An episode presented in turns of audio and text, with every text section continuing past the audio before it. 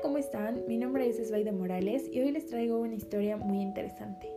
Una historia que nos hizo soñar con nuestro príncipe azul, pero con una versión diferente. Esto es La Cenicienta de los hermanos Grimm. Cuenta la historia que hace tiempo existió una mujer que se casó con un hombre muy rico. Ambos tuvieron una hija muy bella. Con el pasar del tiempo, la mujer enfermó y murió. Antes de partir le dijo a su hija, que la bondad nunca se aparte de ti y que el Dios bueno no te abandone y algún día te lo recompense. Meses después, el padre decidió contraer matrimonio con una señora que tenía dos hijas.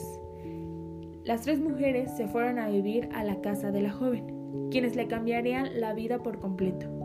La ponían a hacer todas las tareas de la casa y como siempre la tenían en las cenizas, le pusieron Cenicienta.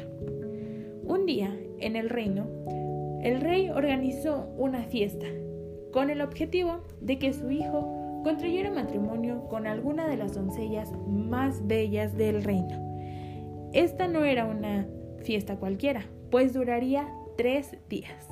Cenicienta le pidió a la madrastra que la dejara acudir, quien se negó rotundamente, pues la puso a hacer todas las tareas posibles para que Cenicienta no acudiera a la fiesta. La madrastra y las hermanastras se fueron a la fiesta, dejando sola a Cenicienta.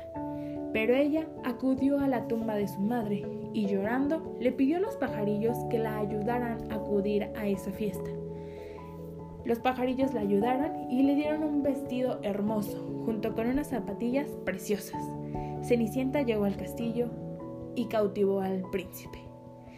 No dejaron de bailar en toda la noche, pero en la noche, Cenicienta escapó. Al otro día, Cenicienta volvió a acudir a la fiesta. Llegando ciertas horas de la noche, nuevamente huyó Cenicienta. El tercer día, el príncipe estaba decidido de que ella era la mujer de su vida. Así que decidió ponerle una trampa y puso una sustancia un poco pegajosa con el objetivo de que Cenicienta se quedara pegada. Pero lo único que quedó pegado fue la zapatilla de oro que llevaba Cenicienta.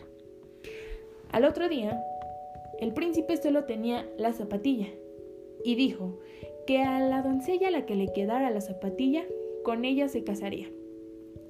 Llegó a la casa de Cenicienta y le probó la zapatilla a la primera hermanastra. Esta zapatilla no le quedaba, pues su dedo gordo era muy grande. Pero la madrastra le dijo, córtatelo, el día que seas reina no necesitarás caminar. Cuando iban camino al palacio, los pajarillos le dijeron al príncipe, ella no es, la zapatilla va llena de sangre. El príncipe regresó a la casa y pidió que le probaran la zapatilla a la otra hermanastra. La otra hermanastra se la midió, pero no le quedaba. Su talón era muy grande.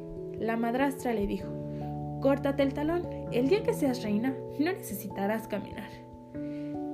Nuevamente iban camino al castillo y los pajarillos le dijeron, ella no es, la zapatilla va llena de sangre.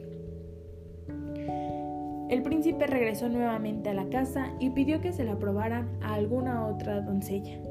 Se la probaron a Cenicienta y efectivamente, la zapatilla era de ella. El príncipe se la llevó al castillo y organizaron una hermosa celebración de su boda. Las hermanastras decidieron acudir a la boda, pero las aves les picotearon los ojos, dejándolas definitivamente ciegas. Esta historia es muy diferente a la cual Disney nos planteó en nuestra infancia. Sin embargo, sigue conservando la esencia, la bondad. La bondad en la vida de un ser humano debe ser esencial.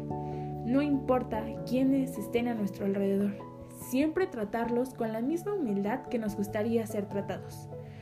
Porque hoy podemos estar abajo, pero el día de mañana podemos estar arriba. No hagamos de menos a las personas solo por su físico o por su situación económica porque todos tenemos un valor especial.